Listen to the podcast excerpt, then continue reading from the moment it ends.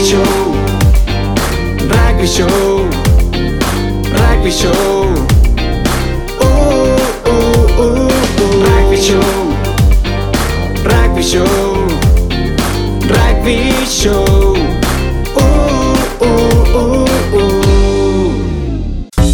Estás escuchando Rugby Show Podcast. Hablamos con Santiago Mescora, entrenador de Puma 7.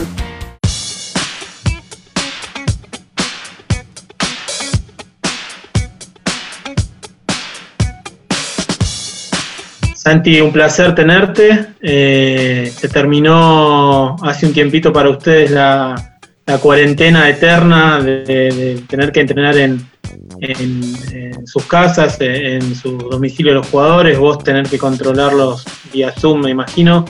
¿Cómo, cómo fue esa etapa? ¿Cómo lo viviste? ¿Y qué balance haces de, cómo encontraste a los jugadores en, en la vuelta a los entrenamientos en el CENAR? Bien, fue una etapa obviamente totalmente distinta. Este, cuando pasó todo esto, obviamente había que ir asimilando porque no se sabía de entrada el tiempo que íbamos a estar encerrados, todo lo que se iba a ir suspendiendo, así que íbamos ajustando a medida que íbamos recibiendo noticias, este, donde después ya pudimos encauzar toda la situación y decir, bueno, damos por terminada la temporada, hicimos una postemporada física y, y después de analítica en cuanto a, a lo que es análisis de video. Este, y la verdad que por un lado la parte física obviamente no fue muy buena, los manteníamos entrenados en, en sus casas, departamentos, tratamos de equipamientos en sus casas, obviamente no es lo mismo que una cancha, este, pero después fue muy positiva la parte técnica, hicimos unas- un análisis, una evaluación y después empezamos, primero yo de mi lado, tratar de, de- de aprender a, enseñar, cómo enseñar, cómo comunicar. Este, nos estuvieron apoyando bastante gente externa de que la Unión estaba contratando y yo estuve estudiando un poco para ver cómo enseñar, cómo, cómo tener mejor llegada a los jugadores y a partir de ahí generar todo un nuevo plan de juego. Si bien no lo cambiamos mucho, la idea era ir ajustando algunas cosas y encontrar elementos que muchas veces en la dinámica de- del juego, de la competencia, de los viajes, no, te animás a cambiar por el tema de tiempos y a veces de resultados. Y bueno, nos animamos a ajustar cosas y a encontrar unos detalles que nunca habíamos visto. Así que a partir de ahí trabajamos en algo técnico distinto y la forma en que construimos el plan de juego que fue más intrínseco, fue, fueron reuniones que, ellos planteaban, eh, nosotros planteamos escenarios y ellos soluciones y a partir de ahí construimos todo el nuevo plan de juego. Después, bueno, herramientas de, experiencia, de saber cómo llegar a los chicos, los tonos de voces y, la forma de no hacer aburrir una charla, trabajar con, con fotogramas y todo eso. Nada, fue buenísimo de- para aprender y, y vimos cómo recibían los chicos y el feedback fue muy bueno de parte de ellos. Santi, y hablando de, de la vuelta, lo que fue la vuelta al CENAR, a- se reencontraron, eh, ¿qué balance haces de esta primera etapa que tuvieron? Donde, bueno, hicieron eh, más que nada foco en el físico y, qué- cuál es el diagnóstico que, elaboraste de este primer eh, trabajo que hicieron. Este, la verdad, ahora de tranquilidad, porque teníamos mucha incertidumbre y de hecho estábamos, estábamos en lo correcto en estar preocupados porque el- a, a mí me preguntaban, pero es obvio que van a estar mal físicamente. No hablo de no tener resistencia a un aeróbico, sino de la motricidad, la coordinación. ¿sí? Son cuerpos casi atletas o atletas y les costaba la coordinación. De hecho, hicimos algunos ejercicios de rugby eh, individuales, ¿no? sin, sin pelota, sino una aproximación a un punto de encuentro y había una torpeza hacia esa llegada, hacia esa aproximación. Este, esto lo trasladamos al staff de los Pumas, que, que ellos tenían planificado de una manera volver a arrancar una semanita de físico y arrancamos con rugby. Le dije, cuidado que va a ser una gran sorpresa y a partir de ahí ellos adelantaron dos semanas y modificaron un poco la estructura dada nuestra experiencia. Ahora más tranquilos porque ya los chicos se acomodaron físicamente, ahora sí hay que ponerlos aeróbicamente bien, pero nos preocupaba que la parte motriz estaba afectada y hoy ya nos quedamos tranquilos, la parte técnica, como decías vos, hay que mejorarla, implementarla y ver cómo sale en la cancha y después es mejorarlo físicamente. La peor parte ya pasó. Y, bueno, y, y me das el pie para lo que sigue. ¿Cómo, cómo tenés planeada la vuelta, teniendo en cuenta que todavía no hicieron eh, rugby, no hicieron contacto? Eh, ¿cómo, ¿Cómo tenés planeada la vuelta después de este, esta especie de receso que, que si bien los jugadores siguen entrenando, van al cenar, pero bueno, es como que la vuelta juntos? Sí, descansar un poco de, de, mí, de la parte técnica, porque tenía muchos horarios. Lo que hicimos fue, obviamente tiene que seguir entrenando. El, el deportista no descansa sin hacer nada, descansa de, de, los nervios de la competencia y de la presión, exigencias y del golpe, del contacto. El fisio siempre tiene que correr.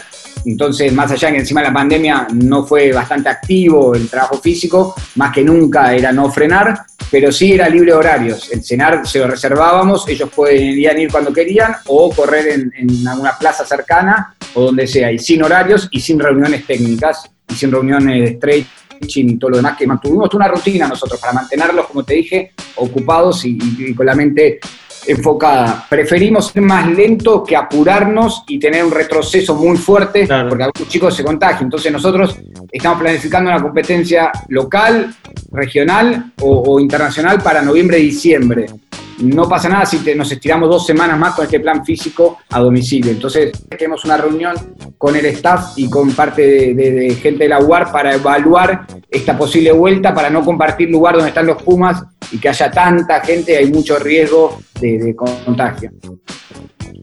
Santi, y yendo para atrás, eh, para de lo que fue la temporada, una temporada accidentada que, que bueno, que como, como se dio todo, se, se, suspendió, quedaron etapas sin jugar.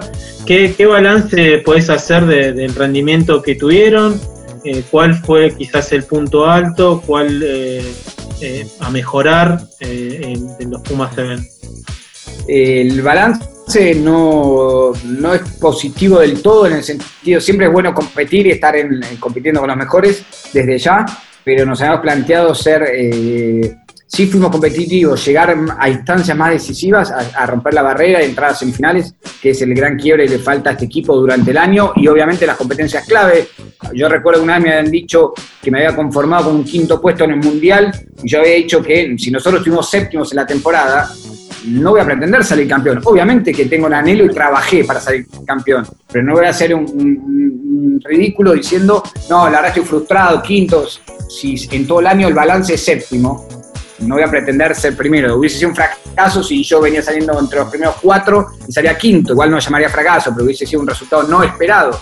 Este, lo mismo con esto. Yo lo que voy con esto es lo que descubrimos post temporada era donde estaba la clave. Nosotros fuimos un equipo que le ganamos tres veces seguidas a Fiji, por ejemplo. Fiji es un equipo que siempre fue verdugo del equipo argentino en las claves y es el equipo eh, a vencer siempre. Más allá de que obviamente los All Blacks, Sudáfrica son grandes equipos, pero Fiji es, es, es, el equipo a vencer en mundiales o en Juegos Olímpicos porque juegan a otro nivel. Y, y la verdad le encontramos la vuelta, es importante no encontramos por qué no éramos regulares, porque por ahí le ganábamos a Fiji y después perdíamos contra un rival directo o por debajo de nuestro ranking. Entonces, un poco lo que descubrimos en esta pandemia, en lo que fue el análisis, era una zona, una conexión distinta. Teníamos buen juego aéreo, teníamos buen ataque, buena defensa, en líneas generales, pero la interacción entre estas situaciones eran las que eran muy flacas y fue lo que ajustamos y la verdad que dimos con el pie y los chicos se dieron cuenta solos de todo esto, por eso digo, fue fluyendo, no fue que lo descubrimos antes, y, y eso es lo que me deja tranquilo por un lado, pues sé dónde hay que laburar, y bueno, ahora hay que ponerlo en práctica, obviamente. Te, te me anticipaste y me, me respondiste la, la, pregunta que venía, que era de la regularidad. Han tenido eh, etapas muy buenas y, y, y han, han, tenido etapas que capaz que no encontraron un fin de semana que, para el olvido, y bueno, y es algo que, que bueno, que, que, con todo esto lo vienen analizando y, y es clave para, para, el futuro, ¿no? No hay que caer en, excusas, pero por ejemplo el inicio de la temporada no fue adverso, nosotros planificamos de una manera que dijimos no compitamos antes de Dubai porque este, iba a ser un año muy largo porque teníamos 10 torneos más irnos a Okinawa hacer una pretemporada, más los Juegos Olímpicos. Entonces, para competir íbamos a tener que viajar en octubre, noviembre. La verdad que lo que menos tiene que hacer este equipo es viajar. Somos el equipo que duplicamos en horas de avión a todos los equipos del circuito. Para no buscar excusas, como digo siempre, che, hay pandemia, ¿puedo quedar encerrado? No, salimos a laburar y buscamos la forma de mejorar claro. estando encerrados. Y esto es lo mismo. Este, dijimos, bueno, no viajemos y vamos agarrando regularidad a lo largo del año. El tema es que claro, cuando vos por ejemplo, con Francia, fue el primer partido del año, dominamos el partido, dominamos las situaciones, dominamos el juego aéreo, la posesión, y tuvimos seis situaciones de try que no concretamos y perdimos por dos puntos con Francia. A partir de ahí, ¿qué pasó? Nos mandó a jugar abajo, ahí donde desgastamos, donde no enganchas en confianza, te toca un pool muy difícil porque te tocan dos cabezas de serie, y a partir de ahí... Arrancas mal Arrancas mal, ahí empezaron a aparecer lesiones también, Bazán Vélez se lastima en esa primera gira, después este, Gastón, Álvarez, se fueron bajando Ferluna la siguiente, eh, Felipe, se fueron lesionando casi todos, eh, Franco Sábato, todos los jugadores, que puede ser casualidad obviamente, pero donde te pones a rebuscar es no estaban cómodos, porque obviamente nunca llegaban a, estar cómodos dentro del plan de juego por, por los rivales, por las situaciones que nos habíamos puesto nosotros mismos. Entonces eso nos llevó a tener varias lesiones y nunca estar regulares. Teníamos grandes rendimientos y empezamos a, a, ser irregulares. Ese fue el análisis, no la búsqueda de excusa. El análisis nuestro, qué es lo que pasó. Y esa regularidad se dio por falta de competencia y la interacción entre distintos módulos del juego, de ataque, defensa o de posesión y pérdida de posesión. A partir de ahí es donde encontramos, creo, la clave para, mejorar esta temporada. Santi, y te, hablo del 2021, ya bueno, se reprogramaron los juegos, tenés eh, los rivales. Eh, ¿Pensás que más allá del equipo argentino, ¿no? a, los jugadores, a, los países, eh, les, va a influir este, este parate, esta falta de actividad? ¿O, crees que te gana en, algunos torneos que pueden hacer de acá al año que viene? Eh, no, yo creo que el parate, si, si logramos empezar a competir este, a partir de, lo que te digo, este fin de año si se compite mejor, pero si a partir de enero, febrero logramos empezar a competir, yo creo que hasta puede ser favorable para no llegar con tanta carga física, porque los 10 torneos más los Juegos Olímpicos es muchísimo, entonces la clave ahí es llegar eh, bien físicamente. El tema de vos, vos por no decís, no compito mucho para llegar bien, pero si ya sin rodaje tampoco es bueno. Ahora, 10 torneos con tanto viaje también es mucho. Entonces, si yo saco al equipo titular y mando a otro equipo en algunas etapas, ese equipo no va a ganar en confianza, agarras un mal ranking y a partir de ahí es todo difícil. Entonces, yo creo que si logramos tener seis torneos oficiales, oficiales, ¿no? La idea es buscar más, pero oficiales es muy probable que sea entre 6 y 8, o, 6 con mucha suerte. Yo creo que con 6, desde, desde el inicio de marzo en adelante, va a ser un buen parámetro para llegar con buena competencia a los juegos. Santi, y hablando, me decías antes que Fiji es el gran rival. Eh, eh, ¿Cuál es el, rival de, ustedes? Quizás eh, Fiji es el rival a vencer de todos los equipos en el, en el, Seven y bueno, más que en los Juegos son los campeones olímpicos. ¿Cuál es el rival de, ustedes en, Tokio? ¿Cuál va a ser? Y nosotros, primero siempre hablamos de nosotros, todavía estamos en una etapa que tenemos que hablar de nosotros mismos, de superarnos, como te decía antes, si, vos lográs ganar la Fiji, sos un equipo, la verdad, que, sos competitivo, pero si no lo mantenés, todavía tenés que luchar contra vos mismo. Entonces, creemos que nosotros somos el principal rival de nosotros mismos, porque si somos capaces de lograr ese rendimiento, y no fue una vez aislado, como haya habido equipos, no sé, España le ganó a Nueva Zelanda, y, fue su su punto en todo el año. Nosotros tres veces seguidas a Fiji, este, grandes partidos a todos los rivales. Después perdimos por dos, por uno, nos fuimos abajo. Eh, este, entonces, yo creo que, que gran rival somos nosotros. Después Rivales directos que nos complican siempre son Francia, que están en nuestra misma posición, este, Inglaterra, que es un poquito más superior a, nosotros en cuanto a ranking, porque logran ser regulares. Cuando jugamos, jugamos igual a igual, pero ellos logran ser regulares todo el torneo, toda la, etapa del circuito. Nosotros tenemos, no sé, Hong Kong nos cuesta mucho por la distancia, hemos ido antes, hemos ido sobre la hora, siempre algo pasa, enfermos, lesionados o algo, Hong Kong es eh, eh, casi imposible. y a partir de ahí... Es una etapa que... Es durísimo. Hong Kong es una es durísima, pero el contexto, eh, vos lo has dicho varias veces, y muchos de los jugadores, es como un Seven que les gusta mucho, más allá de, quizás eh, el, tema que les cuesta siempre la cancha, ¿no? Es el mejor torneo, por escándalo. La claro, el torneo. La, atmósfera que hay para jugar. Hemos llegado a una final. Cuando yo jugaba, jugamos una final ahí con Inglaterra en el 2005, 2004. Hemos jugado una final con Inglaterra ahí este, y hemos tenido buenas actuaciones. El año anterior le ganamos el mismo día a Sudáfrica, Nueva Zelanda y Fiji en Hong Kong. Este, entonces, eh, a ver, insisto, está en nosotros puede, pues se da todo perfecto, no se enferma nadie, llegas bien y, y, y acomodas el sueño enseguida, podés ser competitivo, pero pasa que a veces se te enferma la última vez y nos enfermaron cinco. Eh, entonces, eso es lo que complica a veces en algunas etapas y, se complica el resto del año. Este, pero bien a lo que decía, el rival somos nosotros y después rival directo son Inglaterra, Francia y después si mirás para arriba, eh, si mirás para arriba son Nueva Zelanda, Sudáfrica y, Fiji. Santi, y hablando de, lo que fue, fueron los cambios, antes hacías un poco de referencia, los cambios en, el formato de, competencia del circuito. Eh, ¿Tenés tu opinión formada? ¿Crees que, que, vino bien? Eh, porque es como que depende mucho del arranque, ¿no? Como decías antes. ¿Lo sacaron en cuarto de final? Claro. Ah, un desastre.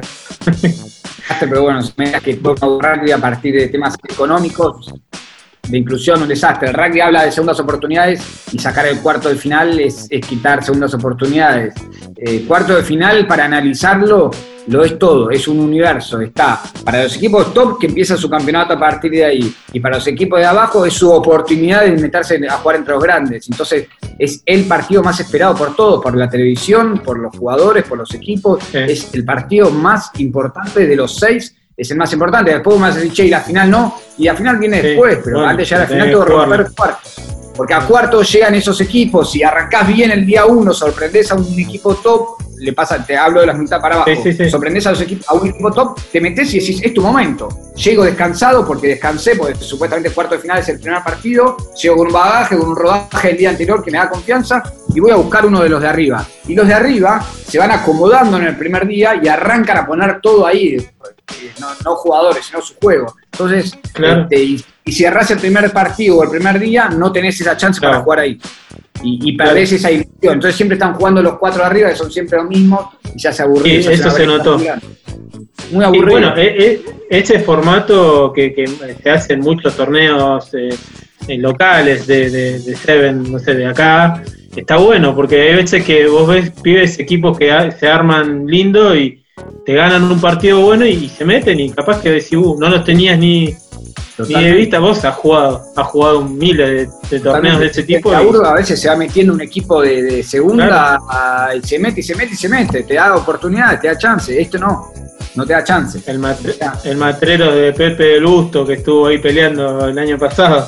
San Fernando, Pucará, bueno, Pucará es, un equipo de, también de 15, pero se ha metido ahí arriba. Bueno, Santi, eh, vamos un poco al plano personal. Eh, fuiste Traiman histórico del circuito mundial de Seven. Eh, ¿Te pasaron? ¿Pensaste que te iban a pasar o, es como que dijiste 10 años ya estoy?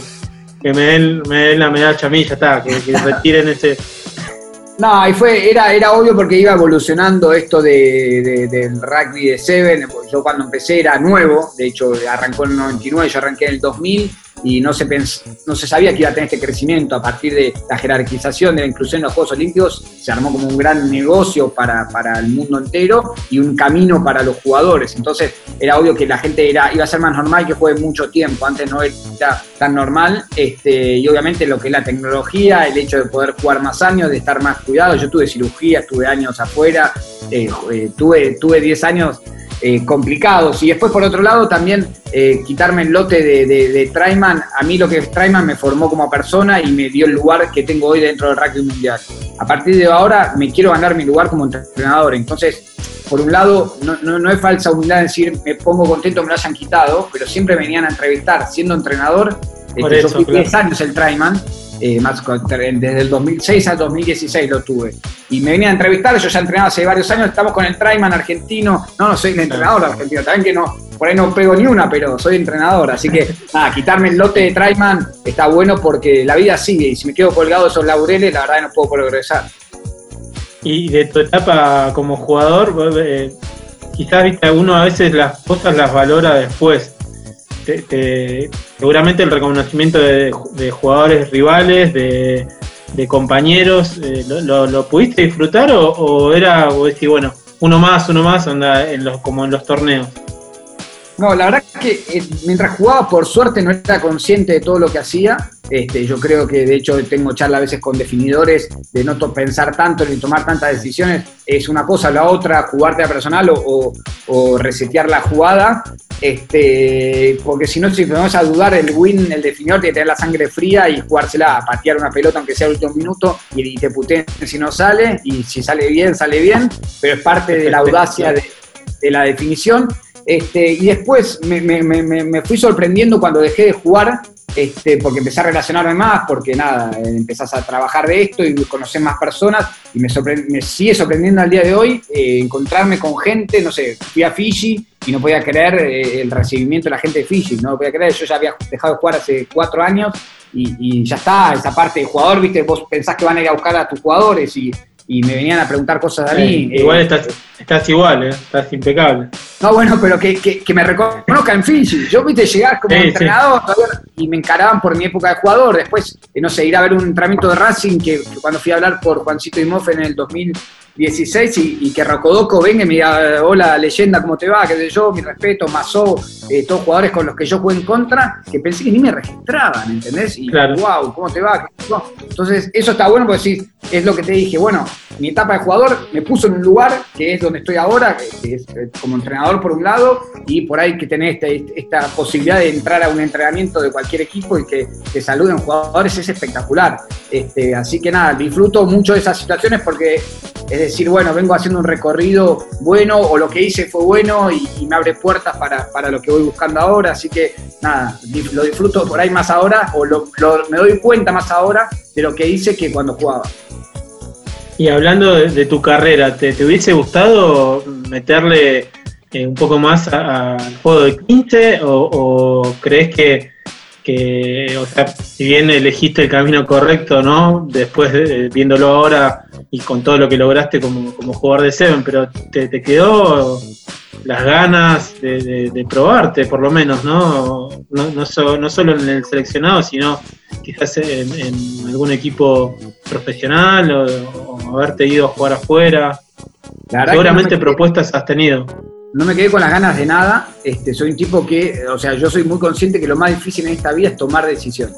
Muchas veces dicen, no, es difícil esto, lo otro. Tomar decisiones es lo más difícil. Y siempre tomé la decisión de jugar al Seven. Yo tuve grandes oportunidades, a veces sean por suerte, ¿eh? no digo que soy un gran pensador y decidí siempre bien. Eh, por ejemplo, me habían invitado, invitado, contratado para jugar en Toulouse en el 2005. Yo justo había hecho un movimiento para que podamos entrenar previo al, al Mundial de Hong Kong de 2005, que era en marzo, me llaman dos, habíamos ido a una casa en Pinamar, que nos, contra- que nos alquilaron, hicimos una pretemporada todos juntos, espectacular. Yo era el líder un poco de todo ese movimiento. Claro, Me llamaron para irme a no Toulouse. te podías ir. Quedaban dos semanas para el Mundial, una semana para el Mundial. Dos, una semana para viajar y dos para el Mundial. Entonces le digo, eh, bueno, gracias, qué sé yo, pero ahora no puedo porque tengo un Mundial, qué sé yo, puedo ir eh, después. No, no, Santi, te quieren esta semana para viajar esta semana, qué sé yo, no, mirá. Me quedo con los pibes. Eh, me llaman al día siguiente, me suben la oferta. Eh, le digo, no estoy negociando económicamente. Claro, Mirá, la semana que la camiseta argentina. Le voy con valija y voy a Toulouse. No, no, mirá, necesitamos que juegues el sábado. Estábamos entre tres winners, eras el primero en la lista. Y al día siguiente sale la contratación del Toulouse y no podía creer. Después, no es arrepentirme. Por eso digo, no fui que craneé, dije, mi carrera el Seven. Justo tuve esa mala suerte. Por ahí en otro momento me agarraba distraído y me hubiese ido a jugar. Después sí, de más Claro. grande, 2008, 2009 tuve un par de propuestas que dije, yo prefiero terminar mi carrera jugando Seven y, y- la verdad que no, no, quería irme a Argentina, desarmar, no sé, mi, mi departamento, mi vida, este, por un par de años. Tenía 30 años, 29 y, y pensé que nada, por dos años desarmar todo, no, no me arriesgué, un poco de cobarde. Entonces, todo el tiempo fueron decisiones. Biarritz en el 2004 también había tenido una propuesta. Este, siempre fueron decisiones que fui tomando pensando en el 7 y me gusta mucho más el 7. Me queda la, duda, sí me queda a ver qué hubiese pasado en el 15, pero no, es la, no me queda la frustración o la espina o, algo así. La duda por saber, che, cómo hubiese funcionado mi carrera en el 15. Y, eh, y yendo un poco más a lo personal, de, de- después de, de que colgaste los botines, eh, te vemos siempre ahí con los cortos, con los, con, con los jugadores. Nunca, no sé, me imagino que te habrán invitado mil veces veteranos, viste eso, invitación. Nunca, nunca más nada, un partido, digamos, eh, con equipo o alguno si estás para aprenderte o ahora no, pero bueno, en su momento? La verdad nunca digas nunca, por el momento yo siempre cuando me retiré yo lo di el 100%, este cuerpo no podía más, yo pensaba 60 kilos, le metí casi 20 kilos para poder jugar en el seleccionado y, tolerar los, los impactos. Este, cuando me retiré siempre dije no iba a jugar más, eh, juego con los chicos, por suerte no me golpean fuerte, pero me amo jugar, este, lo más lindo que hay. tienen ganas, ¿no? Sí, sí, a, veces me, me comí un golpe, estuve dos días en cama. Eh, pero bueno, no podía decirle nada. si yo entro es para eso, eh, para entrenar fuerte y, bancar y ayudar a los chicos. y me han invitado de, de, Classic, me han invitado cuando estoy afuera, muchas veces hay partidos durante el torneo de, leyendas del Seven y, nada, me, también te digo, ahí vengan grandes figuras a decirme, Santi, venía a jugar, ¿Viste? vos te quedás sorprendido que me inviten, y le digo, no, la verdad que no, estoy primero porque estaba con el equipo, me han invitado fuera de torneos, y la verdad que para mí el rugby eh, ya se, terminó cuando colgué los botines como, como jugador serio o, de entrenamiento regular, y nada, no me quedé con ganas de nada, de jugar un juego olímpico, pero no de seguir jugando. Jugué mucho. Y hablando de, tu etapa como, jugador y, la actualidad ahora como entrenador, ¿cómo, cómo fue evolucionando eh, el tema de la organización del circuito, eh, la televisación, eh, la, tecnología trajo un montón de cosas que quizás en tu etapa de jugador no estaban y fue creciendo. ¿Cómo, cómo lo fuiste viviendo y qué cosas positivas le ves? la tecnología obviamente va metiéndose en todos lados, como en esta herramienta estamos usando nosotros. Antes vos venías con un grabador y ahora estamos cada uno en su casa haciendo una, una increíble nota, así que como todo va, evolucionando de la mano de la tecnología y el rugby no fue ajeno a eso, lo que es el análisis de video es una herramienta fundamental y donde nos obliga a todos a mejorar día a día porque no nos podemos quedar con lo que hicimos, de hecho nosotros ganando, inclusive perdiendo, no ajustamos, no cambiamos cosas del plan de juego, sino las trabajamos más incisivamente y ganando, por ahí cambiamos cosas del plan de juego, porque si ganás te van a empezar a mirar, che, guarda Argentina viene jugando bien, miremoslo bien y te analizan más todavía. Entonces siempre trabajamos con la variable de distintos lanzamientos de acuerdo al escenario que hay adelante, no jugar de memoria. Y eso nos hace que haya mucho más trabajo de análisis y ser mucho más criterioso a la hora de utilizar la pelota, por las estadísticas, por los números, por el análisis, por el rival y eso te lleva a que hoy se juegue mucho más, este, haya mucha más fase de juego, en cantidad de minutos netos se juega mucho más, por la calidad también de, los jugadores, cada vez se los entrena más y mejor, y, el estado físico es mejor todavía, entonces nada, es un volumen de juego increíble donde los jugadores hacen todo. Eh, antes vos tenías el wincito de corrida y el grandote que obtenía. Vos hoy el wincito te quiere buscar pelotas, tiene que pescar, tiene que taclear, tiene que limpiar racks, tiene que hacer un montón de cosas y eso te lo da la evolución del juego y lo que la jerarquización que tuvo el Seven. Santi, y hablando un poco de, los jugadores, siempre dijiste vos que, el Seven formaba y te, ponía contento que, muchos jugadores que pasaron eh, por, tus manos, digamos, como en los Pumas Seven, después triunfen o les vaya bien en 15. ¿Esto se sigue eh, dando o ahora quizás como se, se arma un, plantel más estable en Pumas 7, eh, se va a ir dando menos? ¿Cómo, cómo lo, venís eh, viendo? Se va a dar menos, en la época que yo jugaba el, 80% de esos jugadores pasaban al 15, los probaban, de hecho cuando teníamos un buen torneo, cuando salíamos campeones, me acuerdo, todo el equipo pasaba a un sudamericano, una Argentina 15 y algunos directo a los Pumas. Eh, de hecho, una vez creo fuimos a Vélez a recibir un premio y, sí, fue así. Y mi hermano y el cubano Bosch terminaron viajando a, Nueva Zelanda. Se daba mucho, éramos como la reserva de los Pumas en mi época de jugador. Hoy la Unión Argentina desarrolló todo un programa enorme de, desarrollo, búsqueda y competencia para los distintos jugadores y equipos nacionales. Entonces se da menos. Vos hoy pasás, tenés un M18, un M20, tenés una Argentina 15, un Jaguares y un Pumas. Entonces tenés un lugar donde desarrollarlos. Antes no había una competencia internacional, era el Seven, lo más cercano a los Pumas. Entonces por eso salían cantidad, no sé, en mi última época como jugador, este, Tincho Rodríguez Burruchaga, Lucas González, Gonchi Camacho, este, Fran Leonelli, mi hermano, que ellos eh, pasaban todos a los Pumas. Hoy no pasa, porque pasan todos esos jugadores que, por ejemplo, como pasó con, con Santi Carrera, que pasó directo de Pumitas a, a Jaguares y después a Pumas, Claro. este, y Mateo, Carreras, y así muchos jugadores que van saltando directo, u otros que pasan a Argentina 15. Y a partir de ahí recién nosotros entramos en la selección de jugadores. Una vez que esos jugadores se ubican en distintos lugares, los que no tienen un lugar eh, de competencia o donde desarrollarse, ahí es donde nosotros seleccionamos y más algunos jugadores que sacamos de, fuera del sistema. Y esa es nuestra base de jugadores. No es que nos, porque nos quedamos nosotros con estos jugadores, no salen al revés. Este, no tenemos, no nos nutrimos tanto como era antes. Los Pumitas venían 6, 8 jugadores y hoy ya este, en el pan y queso me toca elegir después, así que llega, llegan menos. Y, y hablando un poco de- del Seven en general, eh, eh, ¿por qué crees que, se, se hizo, eh, se, globalizó tanto, se explotó el, el, el rugby Seven? Me imagino que tiene que ver mucho con los Juegos Olímpicos, que, la participación en 2016, que, que se hizo como un boom. Hay países que, que, bueno que les está yendo bien, caso Estados Unidos, eh, es como que es como el primer deporte donde le dan más bola al, al, al Seven que, que al 15. Me imagino que te genera orgullo a vos eso. Sí, a mí me pone feliz desde que lo incluyeron en los Juegos Olímpicos. Para mí es un orgullo enorme porque yo aposté del día 1 a esto. O sea, del 2000 cuando arrancó el Seven, este, yo aposté a esto y es lo que me, me gustó, me pareció increíble la competencia, los viajes, me pareció todo increíble.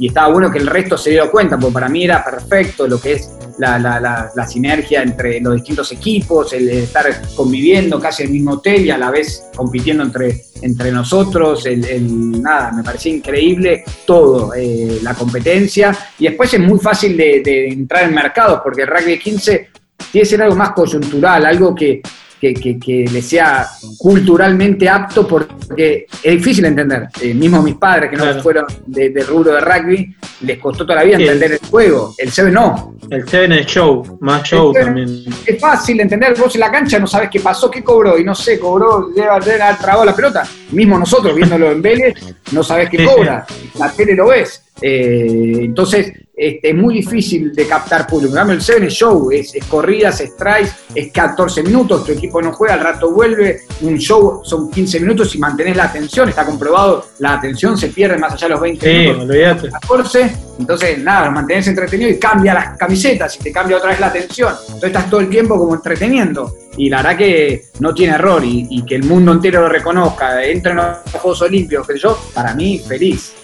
Santi, eh, volviendo un poco a tu carrera, eh, eh, estuvimos investigando un poco. eh, si bien en Lomas, en Lomas te, te destacaste desde chico, hay un partido bisagra, hay, estuvimos investigando un poco el año 99, un amistoso ahí que, que- la rompiste, un amistoso contra de Lomas contra los Pumas, puede ser, contanos un poco de, de, de esa época de, de Santi Cora en, en Lomas.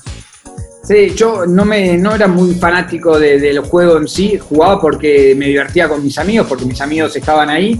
Este, me tocó pasar, yo de hecho en algunas divisiones juveniles eh, no jugaba, jugaba en la B o, o si no teníamos B no jugaba. Y después en 19 me empecé a enganchar, este, nada, tomando ventaja con mi velocidad y un poco me desarrolló el cuerpo y, y me conocí también a mí mismo este, esta ventaja que tenía con la velocidad. Al año siguiente empecé a jugar en, en, en plantel superior y a fin de año hubo un partido, Loma festejaba los 100 años del primer título y la UAR eh, aceptó la invitación de, de jugar contra los Pumas previo a irse al Mundial de Gales. Y para nosotros era increíble, los Pumas en casa, en nuestro vestuario. Eh, nada, fue, fue increíble. Y no lo medí en el momento de decir, la tengo que romper para que me vean. Yo jugaba, por suerte, lo que te dije antes, no era consciente de lo que hacía. Era Yo presión. Siempre pensaba en la siguiente jugada, a ver, quiero agarrar esta, quiero quebrar, pero jugaba contra Hipotecario o contra los Pumas, me pasaba exactamente lo mismo. Obviamente que el entorno era increíble y tener enfrente a Albanese o, a Pichot me parecía increíble, eh, pero no lo evalué de ese lado. Obviamente, che, me quiero ir a medir, pero no era quiero clavarlos así, me luzco y no, nada, de, de agarré la pelota, pisé para adentro, sa- salí uno, otro, pateé al fondo. Este, sí los conocía, tuve la ventaja de que yo los conocía y ellos también no. Claro. Entonces uno me esperó y, y le tiré una media luna y el otro cuando me cerró le pateé largo y ese fue, nada, fue mi, mi- mi- mi salto a lo que soy. Lo que soy hoy es gracias a ese partido. O hubiese llegado más tarde a los Pumas o nunca hubiese llegado quizás, porque por ahí yo hubiese dejado de jugar o, o me hubiese quedado en el club y no hubiese destacado. Este, y eso me llevó a que cuando termine el partido me vengan a hablar. Además, en el momento plantearon si llevarme al Mundial, porque era increíble lo que Ah, había bueno. hecho. Este, y después de ahí me dijeron, entrenate, pensaban que jugaba Seven, Puma Seven, digo, no, ni sé qué es. Y a partir de ahí me empezaron a llamar. Santi, y hablando de, de ese, de ese momento donde te fueron a hablar al tercer tiempo, eh, disculpa, así, onda, no te tenían ni de nombre, nada, o, Nada, o nada. bien, jugabas en la primera de, de Lomas, pero bueno, onda, ¿quién sos, pibe? No- Nosotros, Qué atrevido también. nosotros Lomas, en ese, ese entonces, hoy el rugby está un poco más globalizado. En ese entonces eran dos Claro, la tele. casi, y, y tres, cuatro equipos más. Si no jugabas ahí, no te registraba nadie, porque la búsqueda no había tanta gente buscando jugadores, eh, tenías un solo equipo, tenías los Pumas nada más, entonces eh, mantenías 15 jugadores andando. Hoy necesitas una base de 200 jugadores para todo el sistema UAR, y me quedo corto, 200 en actividad total.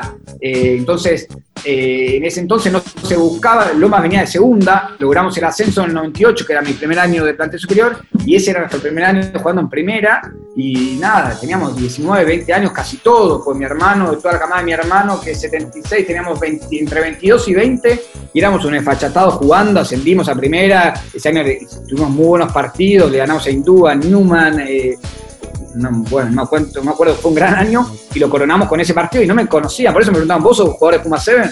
No, ¿qué tal? Mi nombre es Gómez Cora, no juego, hace dos años jugaba en la B de, de M19, Le digo, no, no, no, Claro. ni idea. Santi, y tengo ahí acá unos datos de la producción. Eh, te digo algunas referencias. Nueva Zelanda, Twickenham, Lomu, Tori Cenichosa. Algo para desarrollar. Que la venganza se sirve en plato frío, eso es lo bueno. ¿Por qué? Contame un poquito. Yo esto era, era año 2001, 2001, 2002 en Londres, muy bien. Este, yo, nada, yo cuando entré al equipo estaba el Chori jugando de titular, me tocó compartir con él, siempre obviamente de muy buena manera, y- y lo había empezado a desplazar. De hecho, ahí el Chori empezó a jugar más de centro, este, porque yo me gané la titularidad, este, donde él era una figura de ese equipo, que yo, pero teníamos muy buena, muy buena onda, tenemos al día de hoy. Este, y, y justo ahí empezaba a sacarle yo el lugar. Este, y me dan el equipo y me ponen de titular. Y el Chori en la entrada en calor pasa y me dice, che, suerte, la tenés fácil, como diciendo, me sacaste, con muy buena onda, obviamente, me sacaste el lugar, me toca ir a, ir a taclear al. Yo estaba, yo acaba de arrancar, iba, iba a pocos torneos, estaba verde. No lo podía Claro. creer, dije, yo no lo podía creer. Le dije, bueno, nada, toda la entrada en calor no me la acuerdo, pues estaba apagado. Empieza el partido, lomo al banco. Yo ya relajado, tranquilo. Claro, Segundo tiempo, entra brazos Lomu así. entra Lomu, qué sé yo, entra de forward. Bien, lo veía siempre de lejos, de hecho lo tacleé, Claro. estaban tacleándolo, me le tiré arriba para decir tacleé a Lomu, y hasta ahí estaba tranquilo. Scrum en las 22 para Nueva Zelanda, y las 22 nuestras Corta. para Nueva Zelanda, Lomu se levanta el Scrum, va de win. Yo paradito ahí adelante lo tenía Fede Serra, le Fede, yo le salgo de punta para que pise para adentro, no lo pienso tocar, es tuyo. No, pará, aguantá que yo, pum, pum, no sé qué pasa, se resetea el Scrum, miro cartelito, el 7, Chori Cenillosa parado en el borde de la cancha, en ese momento se paraba, estaba parado en el borde de la cancha para entrar.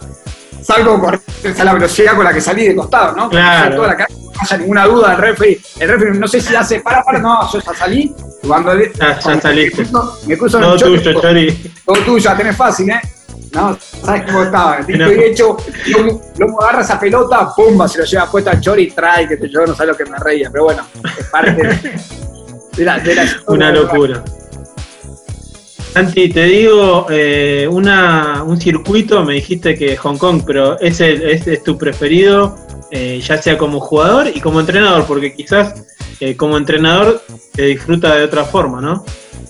Sí, no, es lo mismo. La atmósfera para mí como jugador y entrenador es lo mismo. Hong Kong es único. Y después hay que nombrar, se puede nombrar Dubai como un gran torneo, está muy bien organizado. el lugar de entrada en calor, de cancha, de descanso, ahí sí donde pongo más detalles como entrenador. Dubái es muy bueno y después siempre jugar en Europa eh, es algo interesante. Jugar en lugares raros como Singapur, Hong Kong, Dubái llaman la atención y después en lugares tradicionales como Sudáfrica o, Londres son lugares donde, nada, rugby constantemente, pero si tengo que elegir por raras situaciones es Hong Kong y, y Dubái, dos, grandes torneos. Me diste ahí un pie de, de entrenador. Sos, sos muy obsesivo, sé que sos muy ordenado, muy detallista, pero sos, te reconoces medio hincha pelota con, ahora hablando así en confianza, con los jugadores, onda, viste, muy detallista, que quizás eh, vos de, tu época como jugador, si te lo hacía un entrenador, te, te jodía o algo, o hay una confianza con los jugadores que, que vos ves que, que lo aceptan y que lo, lo toman bien. Creo que lo acepten, lo toman bien, habría que preguntarle a ellos. Este, pero sí, la, verdad que, que, en los detalles está la diferencia. Obviamente hay un plan de juego, que eso ya está eh, organizado, armado, que se va adaptando, se va mejorando, eh, se va modificando.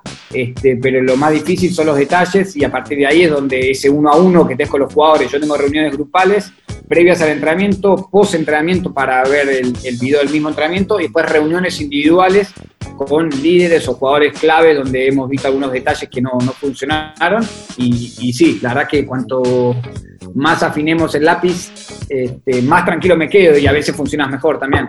Una foto de tu carrera eh, y un momento en, tu carrera deportiva, ya sea como entrenador o como, jugador, que destaque como jugador eh, me quedo sin dudas con lo que fue San Diego 2009 porque fui el capitán de ese equipo, porque fue mi último título, este, porque representaba mucho más allá del resultado. Fue creo que el principio de, de, de la actualidad del Seven argentino hoy.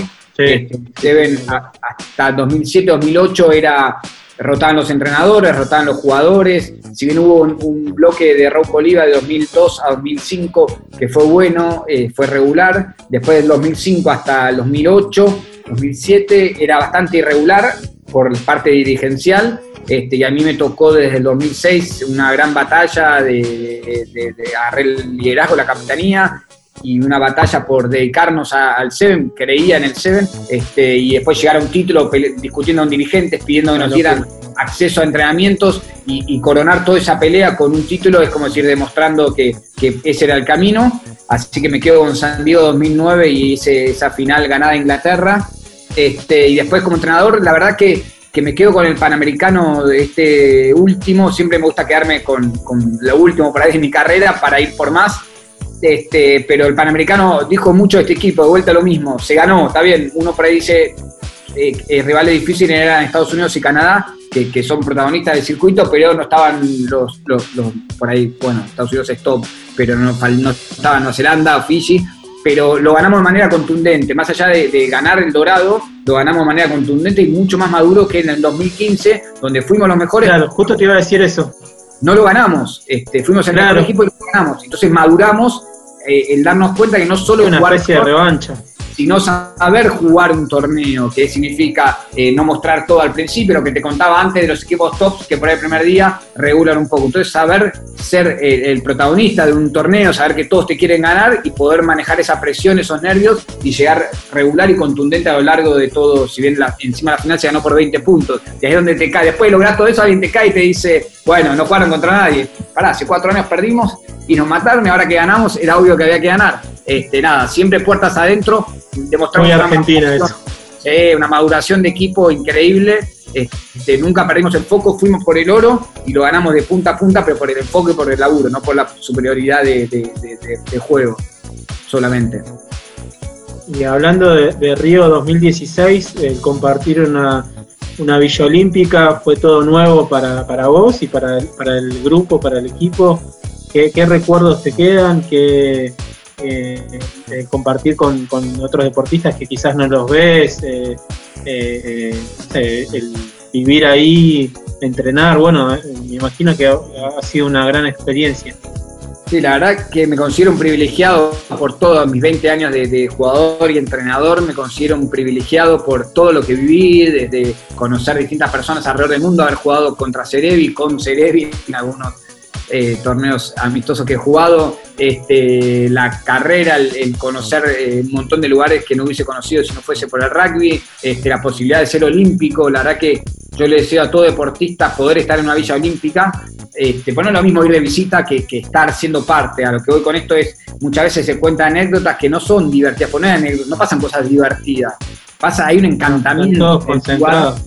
Claro, que, y está lindo ver que lo primero nos pone a todos por igual, porque nos ponen todos en un mismo comedor y en una misma fila. Estás con la bandejita y está Nadal atrás tuyo, que lo dejas pasar porque te pones incómodo, pero nos pone a todos por igual y ahí te das cuenta que no importa la pelota, o sea, eh, perdón, cambia el tamaño de la pelota nada más, o la raqueta, o, si es vela, o lo que fuera. Somos todos iguales, o sea, lo que es el entrenamiento, la, la preparación, el enfoque, eh, todo lo que es el los nervios. Este, yo me sentaba a mirar y, y identificás enseguida que un equipo está yendo a entrenar o a jugar o volviendo de estas mismas situaciones y la cara de derrota o de victoria, y es increíble y son Claro. iguales a todos los, los- los- los deportes. Entonces, nada, me quedo con una experiencia increíble y, y la verdad feliz de que el rugby se esté codeando con, con los deportes olímpicos. Al principio me sorprendió, me sentía como en, casa ajena y después, nada, nos aplomamos y el éxito que tuvo el rugby hizo que, que- ya decidieran que se quede por más tiempo porque nada, tribunas llenas, este, fue un juego divino, se, se cumplieron eh, todos los requisitos que por ahí el Comité Olímpico Internacional eh, nos puso a prueba, así que nada, feliz de que nos acepten en las grandes citas del deporte mundial. Santi, eh, objeto preferido de, de, digamos, de cábala o que, que digas, este objeto lo tengo que tener siempre, que me, acompaña a todos lados. No tengo un objeto, trate- trato de- de- de- de sacarme las cosas de encima, como me he sacado ropas y camisetas de mi carrera siempre, este, no tengo algo que diga, porque si no me ato algo, y el día lo pierdo, no lo tengo, me siento incómodo, Claro. entonces tomé como política andar ligero de ropa, por así decirlo, este, de equipaje, este, así que no, lo, lo único que me baso es, la- lo que necesito es esto, la computadora, porque la verdad que paso más tiempo acá que en la cancha, así que como objeto necesario clave dentro de mi laburo, solo la computadora, pero por, no por cábala, sino porque necesito laburar. Hace, hace un tiempo la, la- te la habían robado, me acuerdo. Uf, Eh, ¿Pudiste re- recuperarla o no pudiste recuperar nada de todo eso? No, no, desde ahí me di cuenta que era por ahí un objeto más valioso la computadora, porque verdad que uno deposita todo en un lugar y sabe que está todo ahí. Yo tengo de las cosas del colegio de mi hijo al plan de juego y a lo que es la comunicación. Yo tengo, estoy en un programa de que, bueno, 5 de la mañana me junto una vez por semana en esta pandemia. Este, tengo todo ahí, todo, todo acá, digamos, en esta computadora. Y esa vez no, perdí todo, aprendí a dejar todo en la nube.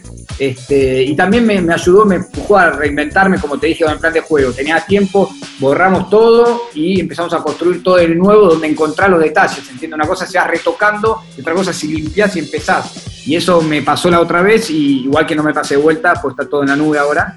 Este, pero sí, Perdiste sí, el celu también, hace poco. pues, todo, todo, vengo mal. vengo mal, vengo mal.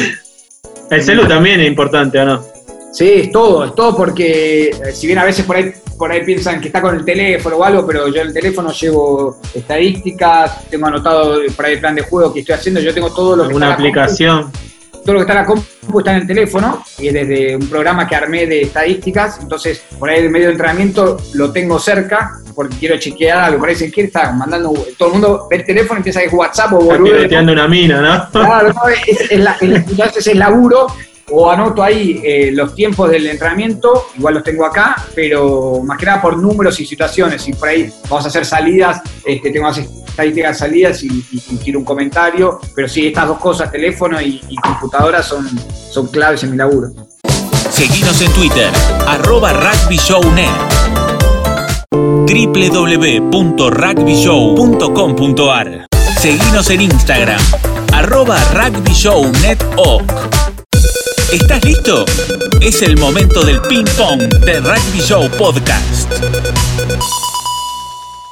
Santi, eh, pasamos a, a algunas preguntas más divertidas, así que eh, prepárate, eh, te doy Bien.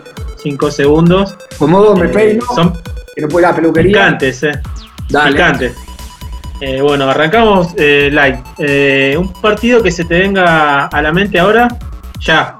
Eh, Argentina, Inglaterra, la final de 2009.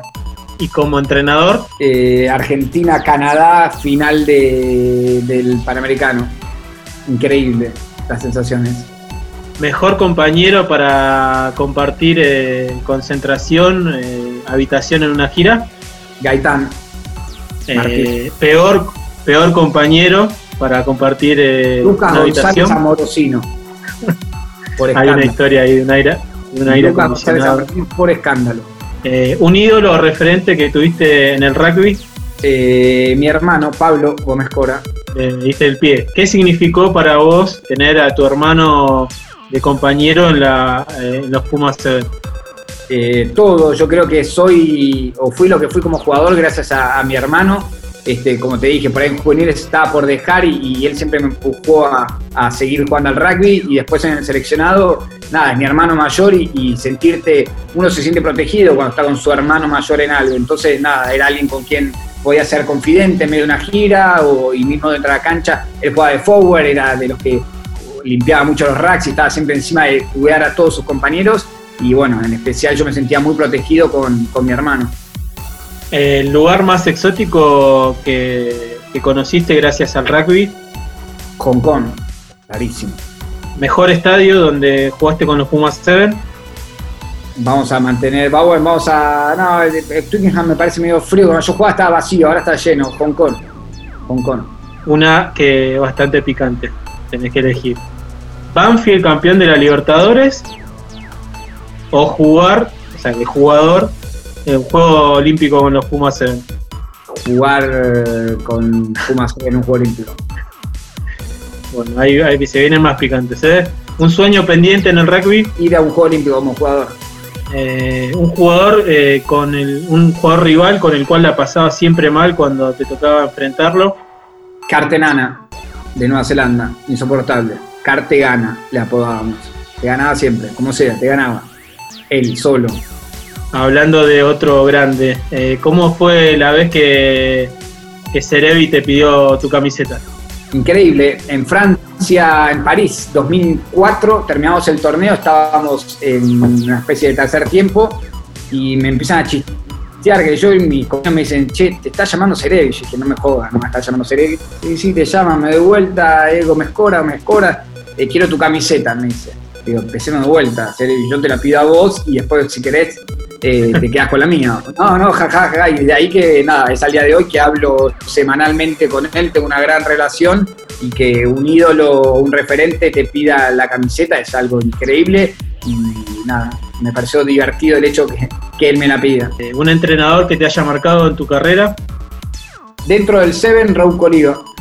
Un socio en la cancha, tenés que elegir uno en Lomas y uno en los Pumas 7. Eh, en Lomas este, me, me identificaba mucho con Nicolino jugando, este, porque teníamos una jugada que no fallaba, que era ese 1, ese 3, que era un salteo que tiraba del medio de la cancha a la punta. Este, porque mi hermano era más de morfársela, así que no era mi socio. Claro. Este, pero Nicolino era, era un buen socio que tenía en Lomas. Y en, el, en Puma 7 tuve varios socios. Puedo nombrarte a. Te ya nombrado a por nombrar a otro, a, a Fe Aramburu, también un gran socio dentro de la cancha. Eh, un jugador de, de Seven de la actualidad que se parezca eh, a, a Santi Gómez Cora Marcos Moneta. por la velocidad La velocidad y el poder de definición que tiene, así que me supera por, por escándalo. más fachero también. ¿no? Todo, tiene todo mejor, tiene todo mejor, más rápido, tiene mejor, fachero, edad, bueno, ahora, obviamente. Tenés que elegir entre dos pesos pesados. Garrafa Sánchez o Cerebi. Uf, qué difícil me la pones. Que uno es amigo y el otro es ídolo. Eh, los amigos siempre están, así que elijamos un ídolo que es Garrafa Sánchez. Bueno, eh, se lo, se lo vamos a mandar a Cerebi a esto. Eh, Él es mi Eh, amigo, la última. Santiago, Santiago Gómez Cora es. Uh, un tipo honesto. Bueno, Santi, eh, gracias por este ping-pong, gracias por la nota.